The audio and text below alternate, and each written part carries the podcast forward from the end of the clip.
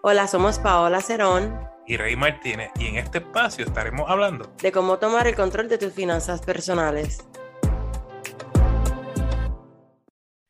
Esto es Finanzas al Día. Yo soy Rey Martínez, coach financiero y como toda la semana me acompaña Paola Cerón, mejor conocido como Wise Money Girl.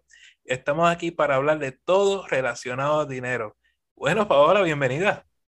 Gracias, Rey. Gracias por traerme en este espacio. Estoy bien contenta con este podcast. Espero que siga impactando la comunidad. Y hoy, Rey, vamos a estar hablando de un tema que no es muy común en las finanzas o no se toca mucho porque, ¿verdad? Tú sabes que los coaches nos enfocamos mucho en crédito, deuda, presupuesto. Pero hoy vamos a estar hablando de cómo las finanzas afectan nuestras emociones. Y tú sabes que hacer un presupuesto, tener esa finanza, hay veces que, even though nosotros tenemos mucho en control de nuestra finanza, un momentito de felicidad nos puede, ¿verdad?, este, dañar todo ese plan financiero. Exacto, y especialmente con el autofestejo, ¿verdad? Cuando queremos celebrar y justificar un gasto debido a que conseguimos un logro. Y eso hay que tener cuidado, Paola. Eso de los logros, estoy muy de acuerdo contigo y está bien que uno se celebre porque eso es parte de, pero hay veces que cuando nosotros tenemos esa emoción de la, de la felicidad en todo, su apogeo, en, todo su apogeo, perdón, nos desenfocamos y perdemos la vista de lo que en, realidad es nuestro plan financiero. No estamos diciendo que, ¿verdad? Que uno no se sienta feliz, pero hay algunas cosas que nos pueden ayudar, ¿verdad? Cuando tenemos esos momentos de celebración y felicidad, que nos pueden ayudar. ¿Tú nos podrías compartir algunos tips, eh, Rey? Claro, eh, es importante entender que la regla no es vaciar la cartera en cena y obsequio en la mejor provocación, ¿no? Sino tener en cuenta eh, cómo voy a gastar a la hora de separar. Y una idea bien buena sería tener una cuenta separada para este tipo de gasto, ¿no? Eh, llámalo lo que tú quieras y ponlo en la cuenta que tú quieras o ponlo en efectivo si tú deseas, pero ese dinero dedícalo para celebraciones, para festejar esos logros que, que tú has conseguido, ya sean grandes o, o pequeños. Y, y, puedes hacerlo, mira, un dinerito para comprarte tu postre favorito, hasta eso es una celebración. Y si lo planificas, vas a ver mejor. Estoy totalmente de acuerdo, Rey. Este, obviamente uno siempre premiarse, pero estar dentro de su realidad financiera, porque muchas veces se nos olvida que nosotros podemos, ¿verdad?, gastar. Otra de las emociones que nos afectan y yo creo que pues no, eh, nos ha pasado mucho es la ira. Cuando tú estás en esos momentos de coraje, cuando de momento tú tienes una situación inesperada, eh, este, es muy importante. Te voy, te voy a dar un ejemplo. Vamos a poner, por eso nosotros los coaches nos enfocamos tanto en el fondo de emergencia. Vamos a decir, ¿verdad?, que se nos rompió el carro. Obviamente nos da un coraje no que, y por querer resolver las cosas al momento, damos un tarjetazo. Lo estamos haciendo bajo coraje, ¿verdad? Pero si nosotros como, ¿verdad? Estuviéramos preparados para esos tipos de emergencia, no estaríamos, ¿verdad? Afectando eso. Es cierto, mira, yo creo que, que hay que entender nosotros, especialmente los latinos, tenemos una, unos caracteres de primera, ¿no? Cualquier cosa, lo menos que nos pase, ya nos da un coraje. Estamos entonces a ver cómo controlamos ese carácter. Y, ahí muchos de nosotros eh, lo que tendemos a hacer es gastar dinero.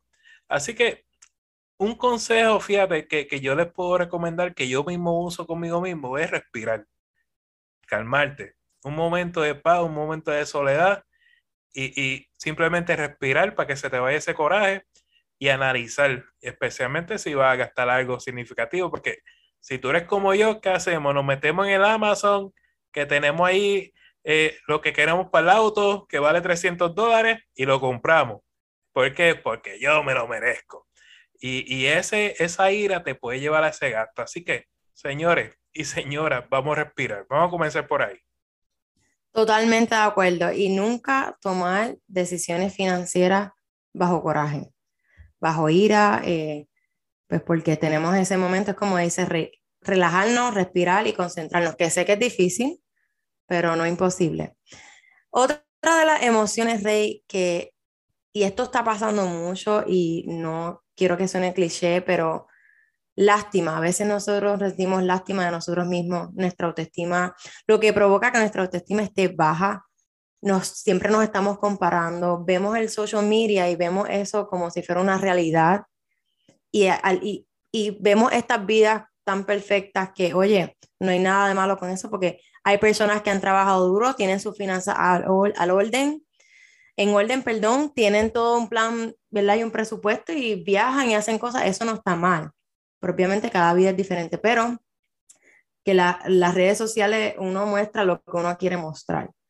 Y un tip que yo puedo dar, ¿verdad? Eh, cuando estás en este sentimiento de lástima, es siempre descubrir y ir a la raíz de ese problema. Y eh, qué es lo que te provoca, por qué te sientes así. Y esto a veces nos da ciertos efectos, Rey. ¿Nos hablarías un poco de los efectos cuando uno hace esas compras bajo lástima?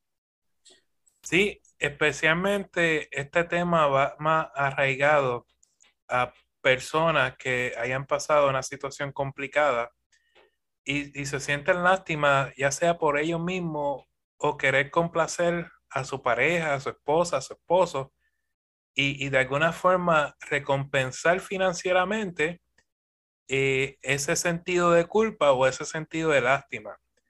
Y hay que entender algo, miren, la condición mental y tu condición mental y tu condición espiritual va sobre cualquier valor, va sobre cualquier finanza, ¿verdad? Valor económico. Así que antes de, de, hablar de temas, de, de consejos, lo primero que tú tienes que es que cuidarte emocionalmente, espiritualmente, para y entender que, que eso es una, una situación que tienes que bregar.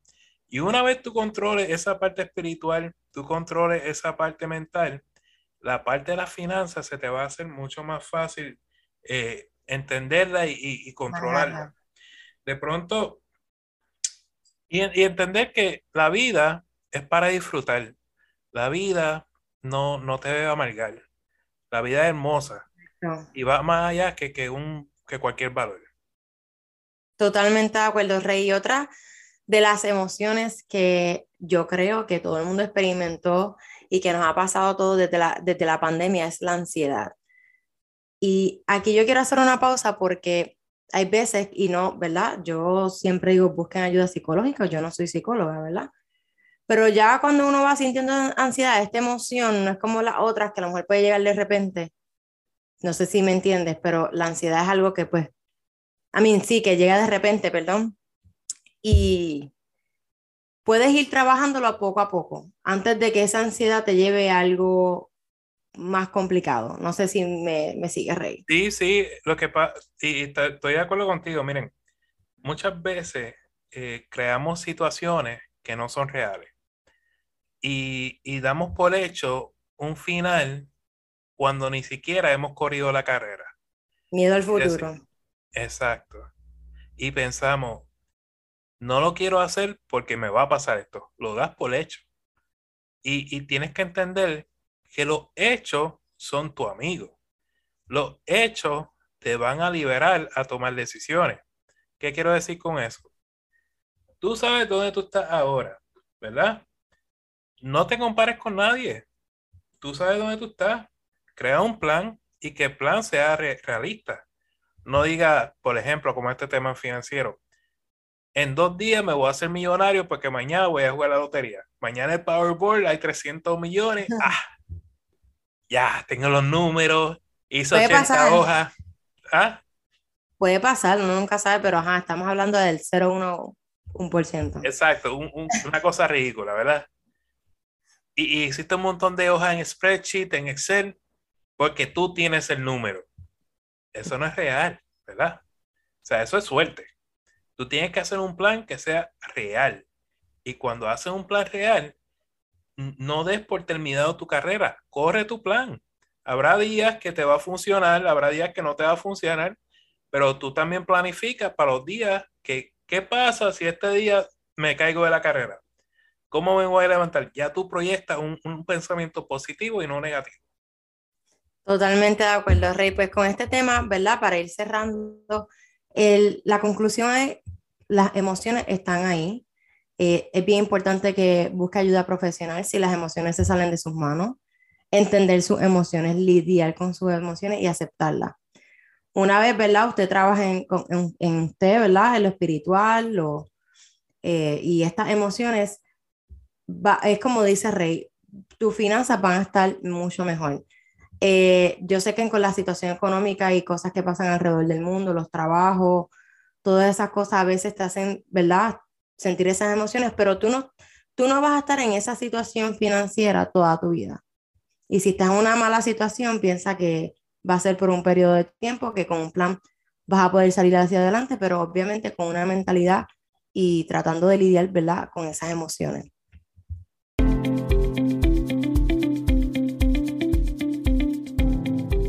¿Cómo están todos mis fanáticos del crédito el día de hoy?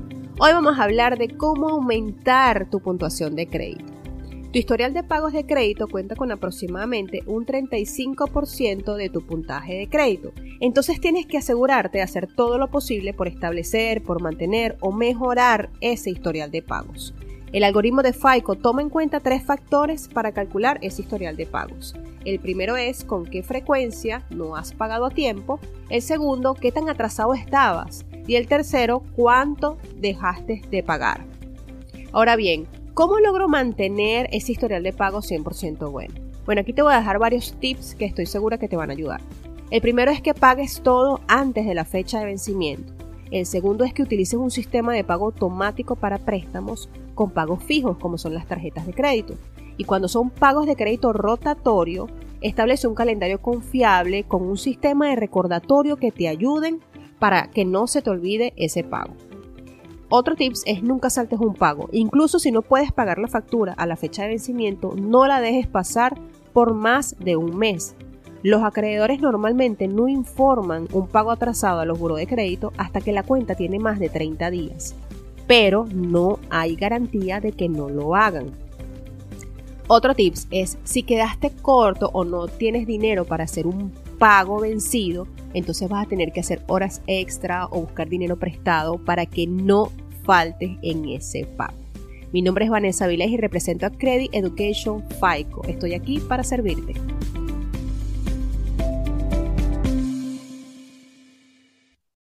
Cada podcast estaremos contestando al menos tres preguntas que nos llegan tanto por el podcast o por las redes sociales. Y aclaramos que toda información es para su uso educativo. Siempre consulten con un asesor financiero o con una entidad bancaria antes de tomar cualquier decisión financiera. Bueno, vamos a ver las preguntas por aquí. Y Ariel pregunta, ¿cuándo es el mejor momento para comprar un auto? Bueno, depende, Yariel. Eh, vamos, vamos a suponer unas situaciones porque obviamente no te tenemos de frente, así que tenemos que suponer. Vamos a suponer el caso que tú tengas 18 años, eh, conseguiste tu primer empleo, aún estás viviendo con tus padres y, ¿verdad? Y quieres tu carrito para moverte.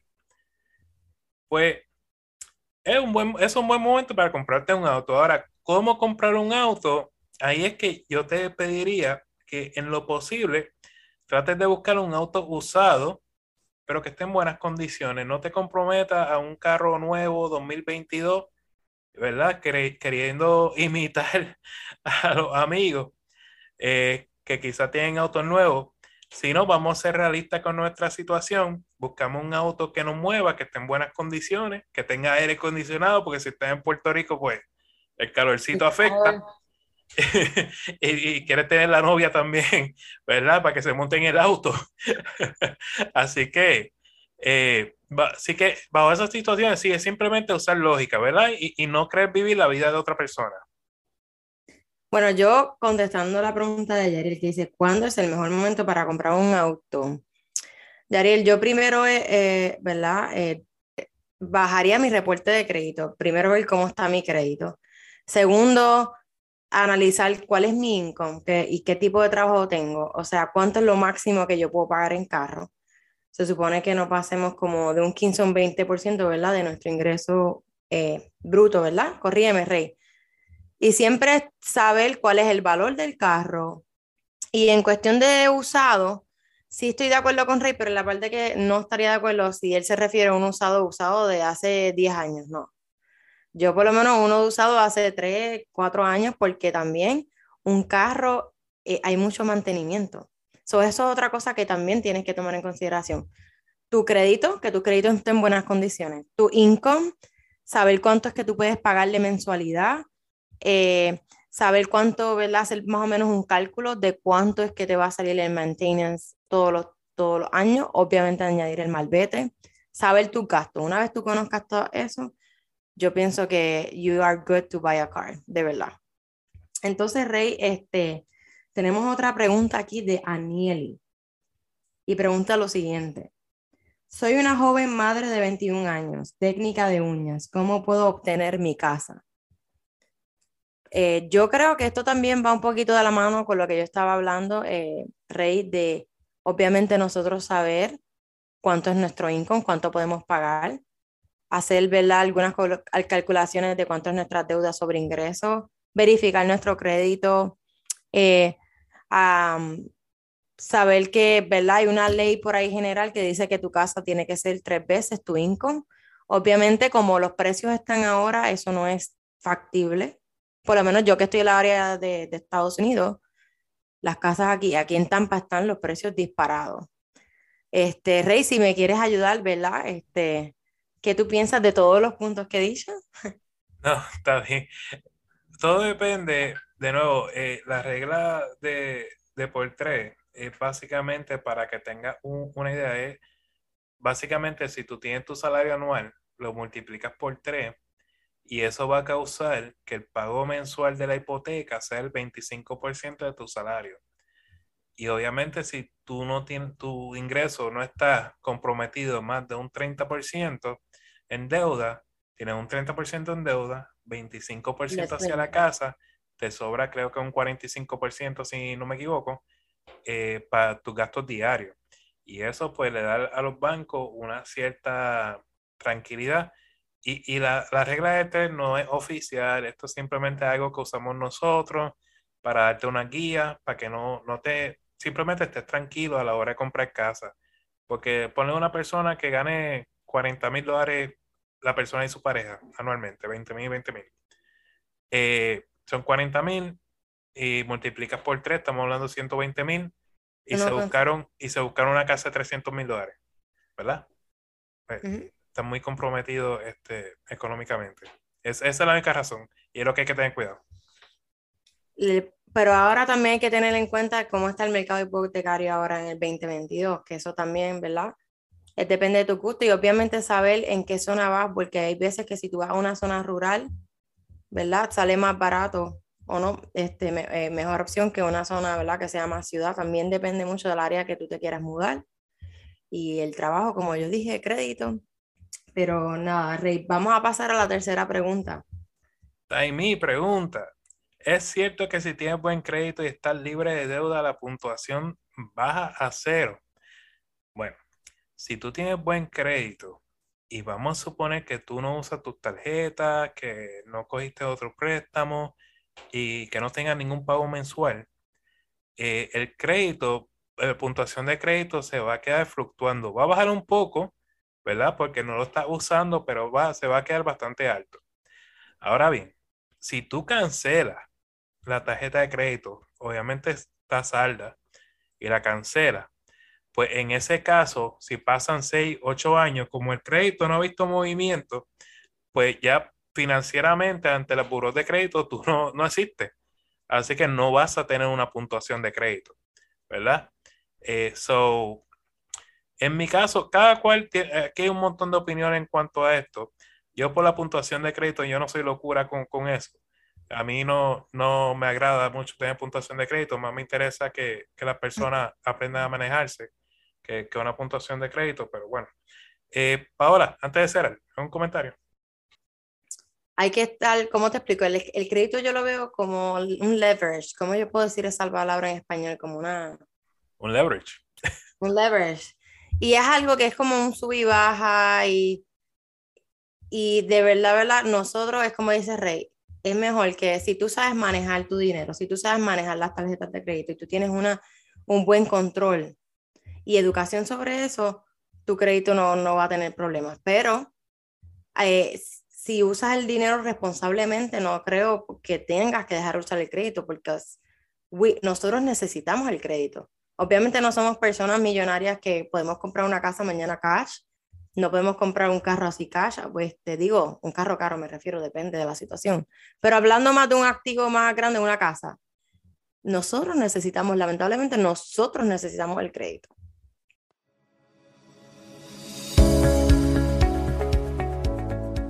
¿Estás buscando asistencia personal en el tema de las finanzas? Tanto Rey como yo ofrecemos servicios de coaching. Para contratarme me pueden conseguir en Wise Money Girl en Instagram y a Rey lo pueden conseguir en su página web Finanzas con Rey. Me inspiran las personas que siguen avanzando sin importar la edad. Jimmy Buffett. Señores, queremos agradecerte por el tiempo que nos has regalado porque sin ti, Wise Money Girl o Finanzas con Rey no existirían. Si te agrada este contenido, te invitamos a darnos cinco estrellas en el podcast y dejarnos un comentario para seguir creciendo en esta comunidad. A Paola la consigues bajo Wise Money Girl en Instagram y Facebook y Finanzas con Rey en las diferentes plataformas sociales, también en la página finanzasconrey.com. Señores, recuerden, vivan como nadie para que luego puedan vivir como nadie y sobre todo sueñen en HD. You got this.